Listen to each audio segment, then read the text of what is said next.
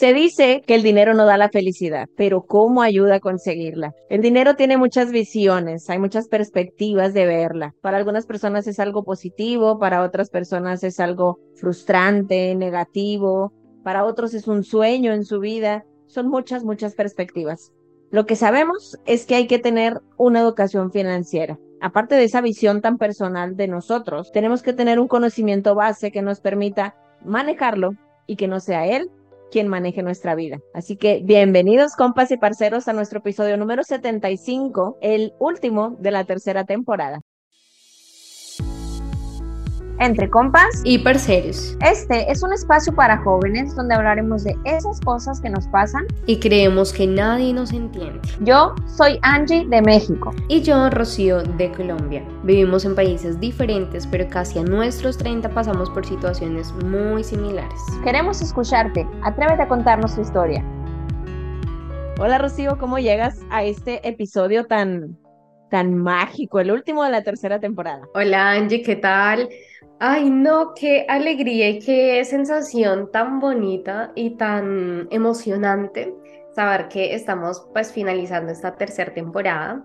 Ya después de 74 episodios, o sea, muchos, muchos, muchos, muchos, casi ya dos años, ya estamos este año por cumplir dos años, y justo hablábamos de la importancia de brindar estos espacios para que muchas personas tomen un poquito de conciencia sobre diferentes temáticas que tocamos pues cada semana y como muchas personas sin nosotras darnos cuenta eh, o sin saberlo, pues les llega al corazón, les ayuda para su vida y pues para eso estamos acá. Y justo queremos terminar esta temporada hablando sobre la dinerita, sobre el dinero, sobre cómo nos relacionamos con él. Creemos que es muy importante también más allá de todo el trabajo interno que venimos haciendo todos los días con nosotros mismos, por conocernos a nosotros mismos, por tener una relación de amor, de paz y vibrando desde precisamente ese amor y no desde el miedo, pues también cómo es esa sinergia tan importante que debemos tener con el dinero para tener una vida más plena, más satisfactoria, más feliz, como tú lo dijiste. Porque sí, yo estoy segura también y creo en esa emoción de que el dinero sí da la felicidad, de que tenemos muchas creencias que hay que empezar a desvirtuarlas, hay que eh, desaprender también muchos em, paradigmas que nos dieron desde niños, con los que crecimos, pues porque dependiendo cómo fue tu educación, es que tú tienes una relación con el dinero y una creencia sobre el dinero.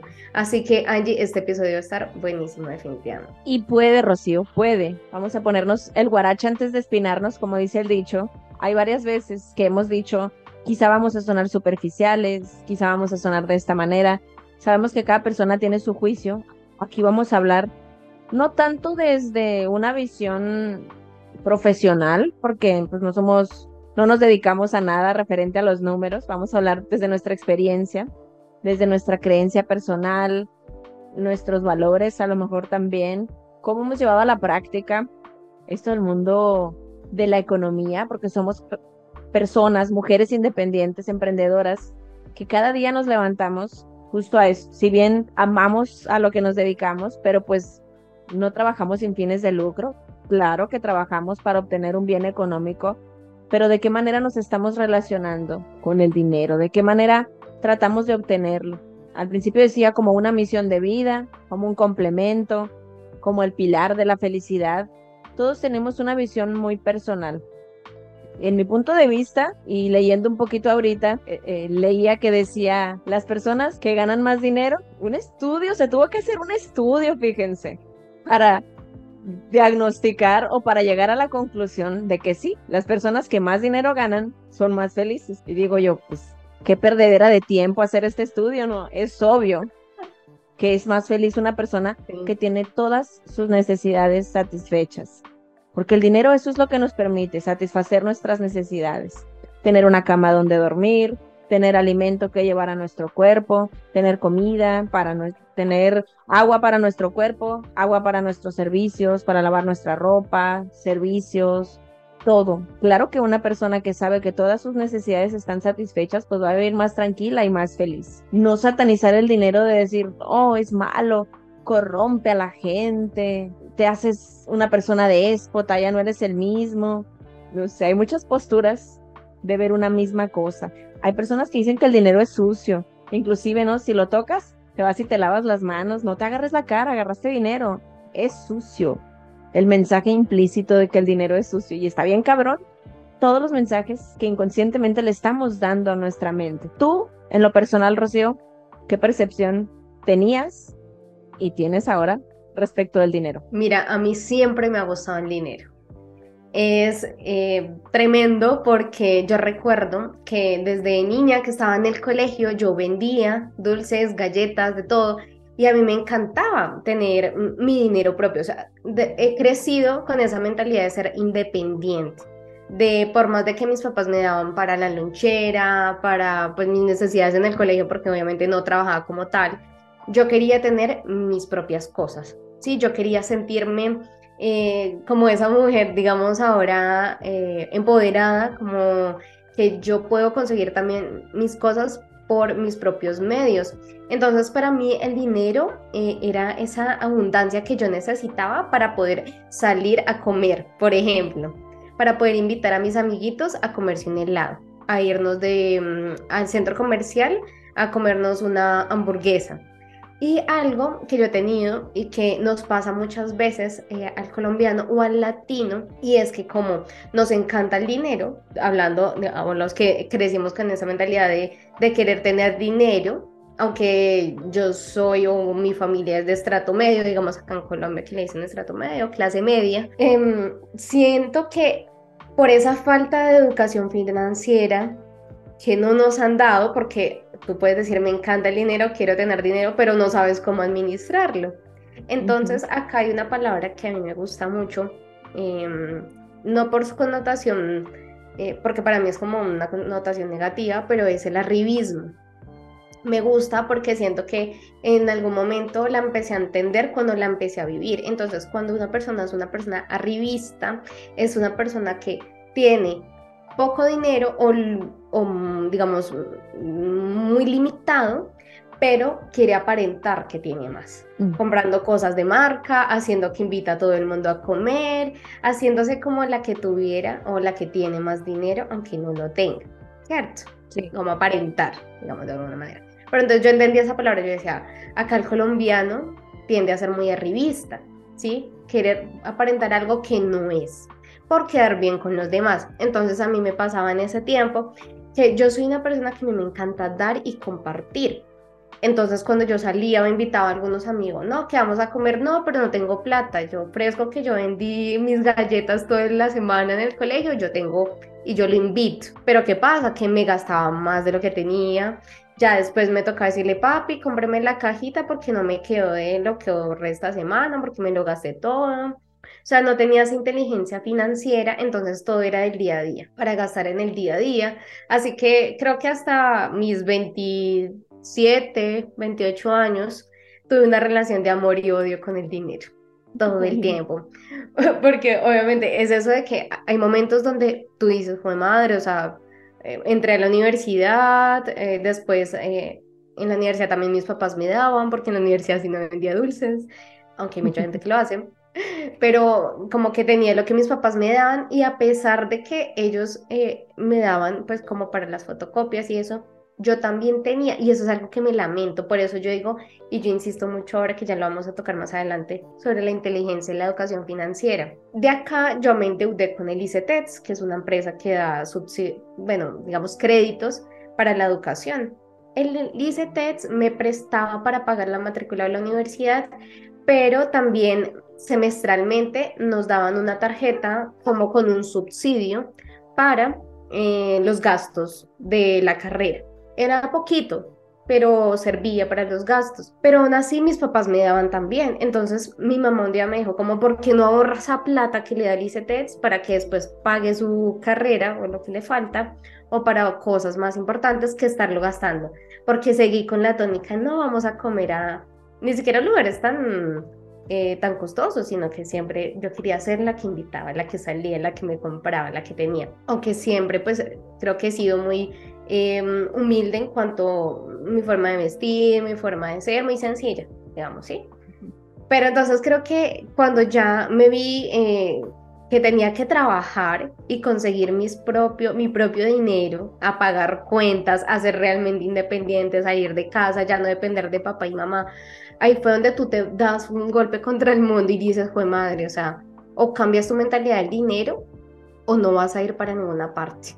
O vas a vivir siempre al día a día, pidiendo prestado. Pues yo gracias a Dios no, he tenido como eh, estar como en ese límite de estar pidiendo plata prestada además pero sí siempre decía, no me alcanza la plata, o quiero tener más cosas y no me rinde, o gano muy poquito, o no sé administrarme. Entonces, Angie, creo que eh, han sido 28, bueno, en ese tiempo 28 años que yo decía, qué fuerte vivir así, sobreviviendo prácticamente. Y tú ves, y es algo que aprendí también con el tiempo, no sé si a ti te pasó o has analizado esto, que cuando tú empiezas a caer en cuenta y a tomar conciencia y a hacer o a tener como ese despertar que yo hablo, decir, pues madre, ¿yo por qué soy así? ¿Qué creencias tengo?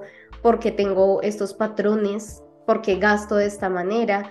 Porque no tengo como planificado como un presupuesto y demás, es que tú empiezas a ver también como tu linaje familiar, cómo ha sido la historia de tu familia con el dinero. Eso me ha abierto la cabeza totalmente porque yo he hablado mucho con mis papás sobre este tema y digo, joder madre, es que mi mamá ha sido así, mi papá ha sido así, yo por eso soy así. Y eso marca muchísimo la historia de tu vida en cuanto al dinero. Pues me ha pasado a mí, no sé si tú has tenido como eh, una experiencia similar o has caído en cuenta de, algo en, en, algún punto como fundamental. A mí lo que me gustó mucho de mi crianza, de mi infancia, fue que afortunadamente nunca hemos tenido carencia, ¿no? A lo mejor no ha habido tampoco opulencia, pero nunca ha habido carencia.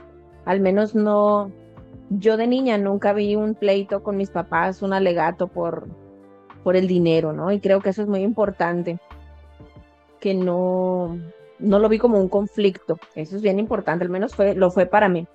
Y en un momento de la vida de mi familia que hubo más facilidades económicas, nunca fue como malgastarse siempre fue gastarse en lo importante. La comida, mejorar la casa. Tampoco era, éramos cinco hijos, somos cinco hijos, pues no era que lo que se le antojara a cada quien se le daba en el momento, ¿no? Se nos inculcó la cultura del trabajo, nos daban domingo, pero era gánate tu domingo, chambea, ayuda en la casa, el dinero se gana. Ya desde chicos enseñarte eso, ¿no? El ahorrar también, el tienes que ahorrar, si quieres eso, tienes que ahorrar prográmate. Yo creo que por eso soy tan exactita en mis cosas, porque ya desde chica yo me programaba. En lo personal creo que lo que más, más, más me ayudó fue eso, el, el saber que todo se tiene que merecer. Hay un dicho que hay que hacer para merecer. O sea, trabaja para que tengas el dinero. Haz los méritos para tenerlo. Sí te mereces todos los juguetes que tú quieras, todos los dulces que tú quieras, pero tampoco te los voy a dar de lleno porque te voy a malacostumbrar. Y creo que eso es bien importante. Al menos lo fue para mí.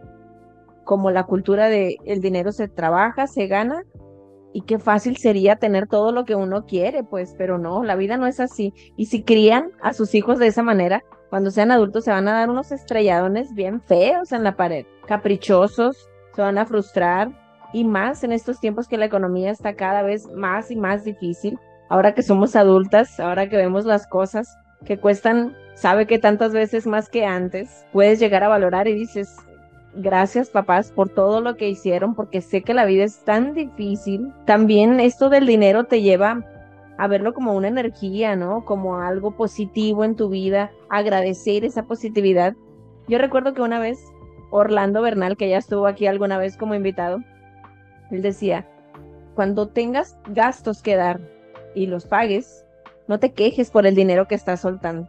Agradece porque tuviste dinero para pagar ese servicio, para ir al doctor, para pagar la luz eléctrica, para pagar tu teléfono, lo que sea que estés pagando. Y cómo cambia la visión del dinero el poder agradecer, el poder ver el valor de tu trabajo, el poder ver que te facilita la vida, porque sí, no se necesita ningún estudio, como les dije ahorita, para ver que quien más tiene vive más a gusto, porque nada le falta.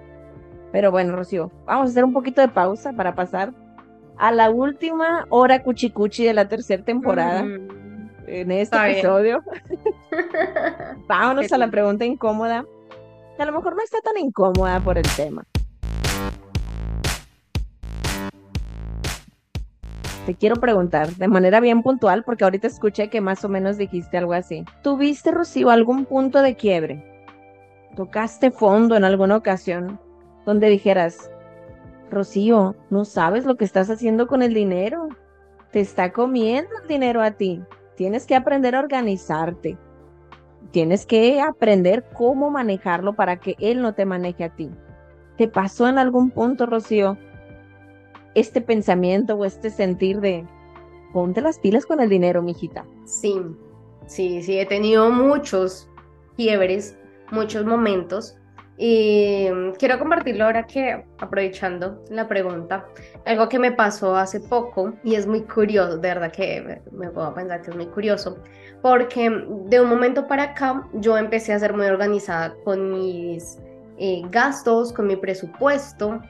Eh, obviamente cuando tú empiezas a ser emprendedora, sabes que no tienes un sueldo fijo, que cada mes es diferente, aunque obviamente yo trabajando con Eduardo, él me paga por mi trabajo, pero obviamente yo también recibo de mis sesiones de coaching o de mi canal, pero pues eso es muy relativo dependiendo qué tanto trabaje en el mes. Y hubo un momento donde yo empecé a hacer, eh, empecé a evaluar como en mi Excel, que tengo mi Excel como mis gastos, eh, las cuentas por pagar, los servicios, bueno, todo. Y empecé a ver y yo decía, wow, yo en qué me he gastado, o sea, puede que yo tenga acá súper bien organizado este Excel, ¿sí? Con todos mis gastos, lo que tengo en la tarjeta, todo, pero yo aún sigo siendo inconsciente de lo que estoy haciendo con el dinero. O sea, fue muy fuerte porque es que es como cuando tú dices, me voy a leer 10 libros en el mes cinco libros en el mes y quieres leer, leer, leer y, y, tomar conocimiento. Ok, listo, leíste, pero ¿qué aprendiste? ¿Te quedó algo? ¿Lo pusiste en práctica? No, se te olvidó, solamente es para chicanear que te leíste tantos libros o decir que, mejor dicho, eso me pasó. Entonces yo empecé a ver y yo decía, más o menos en qué meses me he gastado más dinero y por qué estoy gastando tanto. Entonces me daba cuenta que había gastado mucho en, en dulces, no sé, en las salidas que tenía o en domicilios que hacía de, dulces, de, no sé, granizados, cosas así que a mí me gustaban, eh, en, no sé, en maquillaje, en cosas así, que ya tenía, que quizás no lo necesitaba tan urgente. Y yo decía, ok, pero ¿por qué me sigo gastando tanto? porque estoy ahorrando tan poquito? ¿Cómo es posible que en un año, un año y medio que estoy de, de emprendedora, tenga prácticamente casi lo mismo de ahorro? ¿Por qué no estoy creciendo en ese sentido? Incluso porque aunque siento que gracias a Dios no me falta el dinero, siento que no estoy subiendo tanto como me gustaría. Como que hay como un techo que digo, de ahí como que cada mes te quedas ahí, porque obviamente llegas, lo superas y luego vuelves a gastar tanto que baja. Entonces yo decía, Rocío, no se trata de hacer un Excel por hacerlo, por tener ahí en qué te gastaste, como para tener idea, si es importante. Pero es importante que tú digas, realmente, cómo estás utilizando la energía del dinero para crecer, para invertir en ti, para hacer lo que a ti te gusta y obviamente ayudar a muchas personas, que es algo que yo sueño hacer con mi dinero y para eso trabajo, para ayudarme a mí, para ayudar a muchas personas. Entonces desde este año dije, ok, voy a ser más consciente y voy a realmente a pensar en qué me estoy gastando el dinero. Y me ha pasado, Angie, que ahora salgo y digo, quiero una blusa, quiero algo, nada me gusta. me quiero comprar el, dulcito y digo, no, pero es que en realidad estoy llena, ¿para qué me lo va a comprar? No, no, ya no. O ha subido mucho los precios, no, estoy sumándole el domicilio, tata, no, mejor no, porque cuando salga me lo compro. Antes yo salía y así no necesitar algo y me lo llevo, me lo llevo, me lo llevo, me lo llevo. Y ahora más de tener esa mentalidad de carencia de me va a hacer falta dinero, sino estoy siendo consciente de para qué quiero esto. Esto me suma, esto me resta, y veo mi cuenta bancaria y digo, qué bendición y agradezco. Gracias universo cada vez que llega un nuevo depósito, llega algo nuevo, un dinero nuevo o que puedo dar y ayudar. ¿Sí? Porque me han llegado casos de personas que necesitan apoyo para un tratamiento de salud, para algo que no puedo ayudar y decir, o sea, no me cuesta darlo o dar un detalle incluso a mi mamá, a mi familia. Entonces creo que eso ha sido como decir, nena, es que no se necesita eh, eh, el Excel porque sí, porque creo que también eso es lo que muchas veces tantas personas caen, Que, que, tienes que ser súper organizada y tener tus cuentas súper claras y podrás tener hasta un contador. si quieres tú siendo emprendedor. Pero si tú mismo no sabes en qué distribuyes tu riqueza o cómo quieres invertir o cómo quieres crecer económicamente, pues no vas a cambiar por más allá de que hagas muchos malabares como con estas técnicas o herramientas que sí sirven, pero tienes que saberlas utilizar. ¿Y qué pasa? Yo dije, bueno, es que tengo que empezar a cambiar de acá. Si yo no cambio de mi mente, mis pensamientos, Angie, no, pues va a ser lo mismo, va a seguir dos, tres, cinco años con mi Excel súper lindo, súper bien hecho y, y, no voy a crecer económicamente o mis finanzas no van a ser diferentes, no voy a tener la vida que quiero. Entonces creo que eso sí ha sido como en los últimos días, ha sido como, como fuerte, como que me quedo pensando en, en cómo la vida también te va cambiando, cómo empiezas a madurar Em, y, qué lindo, por eso te decía eso de, de ser arribista al, al, principio, porque yo he, tenido mucho eso de, de, ser muy caprichosa, de que mis papás no me, o sea, siempre me dieron lo que yo necesitaba, pero hay puntos en mi vida que sí siento que he sido caprichosa y que y lo quiero, lo tengo, entonces soy así como eh, muy apasionada y lo quiero, lo tengo, lo quiero, lo tengo como sea, y a veces simplemente no es así, porque tu cerebro empieza a cambiar y empieza a decirte como no, o sea, entiende que el dinero no es más allá de gastarlo y tener la super vida que tú quieres, es también para poder ayudar, es para poder eh, irradiar como esa energía que a veces es inexplicable porque em, creo que sí la sociedad, Angie, nos ha hecho de alguna manera un daño eh, en cuanto a, nuestras creencias y en cómo nos relacionamos con el dinero y por eso mucha gente sufre por dinero. Sí, es que son muchas perspectivas de ver un mismo objeto, ¿no? El dinero. Me recuerda mucho el, el, dicho de poderoso caballero es don dinero. Tantos dichos que hay alrededor del dinero, como hay tantas maneras de verlo. Pero si es algo que te genera un bienestar, pues hay que verlo como eso, ¿no? Como un recurso para llegar a. A lo mejor en esto del dinero no es la felicidad, pero es un recurso que te permite llegar a la felicidad. Para mí la felicidad es tener paz. Y como les dije ahorita, si sé que todas mis necesidades están satisfechas, las necesidades de mi familia, de las personas que dependen de mí, yo voy a tener paz y voy a estar feliz. Me voy a desarrollar como persona para poder llegar a ese fin. Porque hay personas que en esa misma desesperación cometen delitos por querer tener ese dinero fácil. Pero volvemos al, punto de el dinero como energía, ¿no? Si estás haciendo algo malo para llegar a algo bueno, pues no hay una congruencia. El dinero no va a fluir de buena manera para ti. Todos quisiéramos tener dinero, a algunas personas no les gusta trabajar para él, pero es una manera de llegar. Es como querer saltar del punto A al punto C sin pasar por el punto B. Es necesario.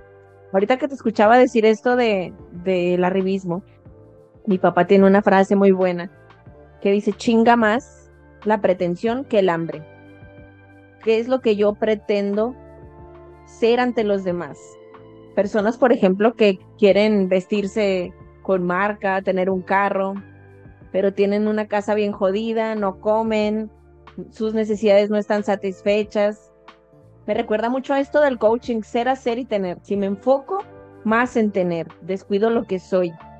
Ahorita tú dijiste, puedes leerte mil libros, escucharte mil podcasts, ir a mil cursos, pero si todo se queda aquí, y no lo aplicas, realmente no eres esa persona. No te estás enfocando en cambiar quién eres, en cambiar lo que haces. Solo te enfocas en tener. Y así no se puede. Se te va a ir el dinero como agua entre las manos. No lo vas a poder manejar. Vuelvo al punto. El dinero maneja a muchas personas. Y tenemos que cambiar nuestra mentalidad para que deje de hacerlo, porque nosotros somos las personas conscientes y racionales, no el dinero. Si tú tienes una visión de verlo muy personal, se respeta, pero siempre tenemos la opción de replantearnos si nos funciona eso. hay personas que dicen, el dinero es para gastarse, te vas a morir y no te lo vas a llevar a la tumba, gasta, gasta, gasta, para eso trabajas, gasta. Sí es cierto, todas estas ideas son ciertas, pero no sabes, nos podemos morir ahorita en cinco minutos o en 80 años y vamos a vivir bien jodidos 80 años. No, tampoco se trata de eso. Sí hay que vivir el momento, pero también hay que asegurar un buen futuro, sea un futuro largo, sea un futuro corto, hay que asegurar nosotros ese buen futuro. No sé, hacer las paces con el dinero, Rocío, porque muchas personas viven en guerra con él. Y está bien cabrón querer tener a tu lado algo que odias, que estás en guerra con él, pero que sabes que lo necesitas. Está bien cabrón. Si lo pones al dinero como si fuera una persona física, ¿cómo convivirías con alguien a quien odias? Hay que hacer las paces con esta figura del dinero. Sí, o también creer que por tener dinero te vas a volver en una mala persona, el dinero convierte a las personas eh, en malas clases, en personas prepotentes, egocéntricas, porque si bien hay algo que pasa acá y es que mucha gente está o tiene mucho resentimiento con las personas que tienen dinero, sean porque lo han construido en, el, eh, en su vida, en el camino de su vida, o porque crecieron en una familia adinerada. Entonces la gente tiene esa mentalidad o esa creencia de que los ricos son los que le hacen daño al mundo son los que explotan a las demás personas, te vuelves eh, prepotente, lo que te decía, como que tienes una mala imagen frente a los demás, solamente porque tienes como el título acá de tener dinero, tener, ¿no? Y, es ahí muy importante donde uno debe trabajar desde el ser precisamente, como si tú quieres tener dinero, salir de tus deudas, ser una persona abundante, como primero debes trabajar en tu mindset, o sea, en tu mentalidad, en creer y decir, yo que necesito primero dejar atrás tanta mentalidad, tantas creencias. Y esto me pasó mucho, por ejemplo, cuando yo estaba en la iglesia, que dice mm, el versículo, no recuerdo muy bien ahora la cita, pero que es más fácil que entre, mm, ay, se me olvidó ahorita, em, el, el camello por un ojo de una aguja que un rico al reino de los cielos si no estoy mal. Si está mal el versículo, lo corrigen en los comentarios, chicos. Pero la idea es esa, como que al rico se le ve mal. Y, y este versículo tiene muchas interpretaciones porque dicen, no, es que no es que el rico sea malo, sino que, bueno, cada quien lo interpreta a su manera. Pero por lo general la gente tiende a ver al rico como mala persona. Entonces ahí es cuando dice miércoles, pero ya estamos en una nueva generación donde incluso muchos jovencitos se están volviendo millonarios desde muy corta edad. O sea, antes a las personas les costaba muchos años ser, eh, volverse millonarios y ahora vemos chicos de 20, 18, 25 y son super influencers, super millonarios y gente que ahí es donde va el punto donde tú mencionas que vive el día a día y que creen que nunca se van a volver viejos, que quizás esa magia de la juventud les va a durar para siempre y que no son conscientes del ahorro, de la inversión, de eh, optimizar bien sus gastos. Y puede que eh, esta frase que yo a la repito mucho, que uno nunca sabe cuándo se le puede voltear la arepa, tanto si eres eh, pobre o tienes pocos recursos o vives la vida como al límite y en algún momento si trabajas Em, duro o, más que duro es inteligentemente, constantemente, disciplinadamente, puedes conseguir ese éxito que tú quieres económico, hablando en términos económicos, como una persona que lo ha tenido todo, que no le ha faltado nunca nada, se le voltea la arepa y puedes estar en un momento de carencia y de necesidad. Pero mira que eh, según los libros que yo he leído de, de, riqueza, ¿no? Napoleón Hill, Juan Diego Gómez, acá en Colombia, que son personas pues que hablan mucho sobre el dinero, dicen que es más fácil que una persona millonaria que vuelva, no sé, que entre en quiebra o que vuelva como a estar en ceros, haga fácilmente millones otra vez a que una persona pobre que por ejemplo se gana la lotería que no tiene una inteligencia financiera, se vuelva rico, haga y deshaga con ese dinero y pum, se le acabó y ya después no tenga cómo más volver a crear esa riqueza. ¿Y qué pasa? Que todo va justamente en la mentalidad y en cómo te relacionas con el dinero. Como cada vez, y, eso nos pasa mucho en el día a día, porque acá creo que nosotras somos jovencitas, pero también estamos como en el mundo, yo a veces digo, en el mundo carnal, humano, así muy, muy mundano, ¿no? Que es tú decir, madre, o sea, porque yo también pasé por un momento así, eh, decir, tengo que pagar deudas, tengo muchos gastos, quisiera salir más, pero no me alcanza.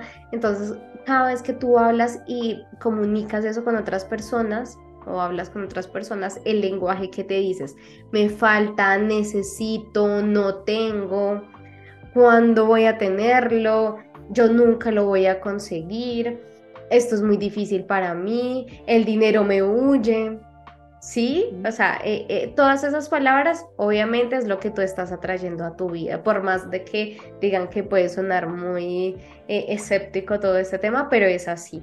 O sea, yo, yo lo sé porque a mí me ha pasado, pero cuando tú dices, te llega algún dinero, gracias Dios, gracias universo por este dinero, quizás hoy no me puedo comprar esto que tiene este valor, pero más adelante sí lo voy a conseguir, sí lo voy a tener porque voy a trabajar para conseguirlo. Entonces eso te cambia la dinámica completamente de tu lenguaje, de tu pensamiento y de tu accionar también. Así que Angie, yo no sé, pero, o sea, yo aquí digo que obviamente estoy como en, en peldaños así iniciando de esta carrera, bueno, más allá de carrera, como de este camino, por desaprender muchas cosas, me faltan mucho, por eso acá dijimos que no íbamos a hablar como desde el profesionalismo de pronto de la relación con el dinero e inteligencia financiera, pero sí creo que desde uno, desde jovencito, puede tener una muy buena vida económica si sabe cómo administrarse bien, si sabe cómo eh, pues alimentar bien también su espíritu, su mente, su corazón para lograrlo.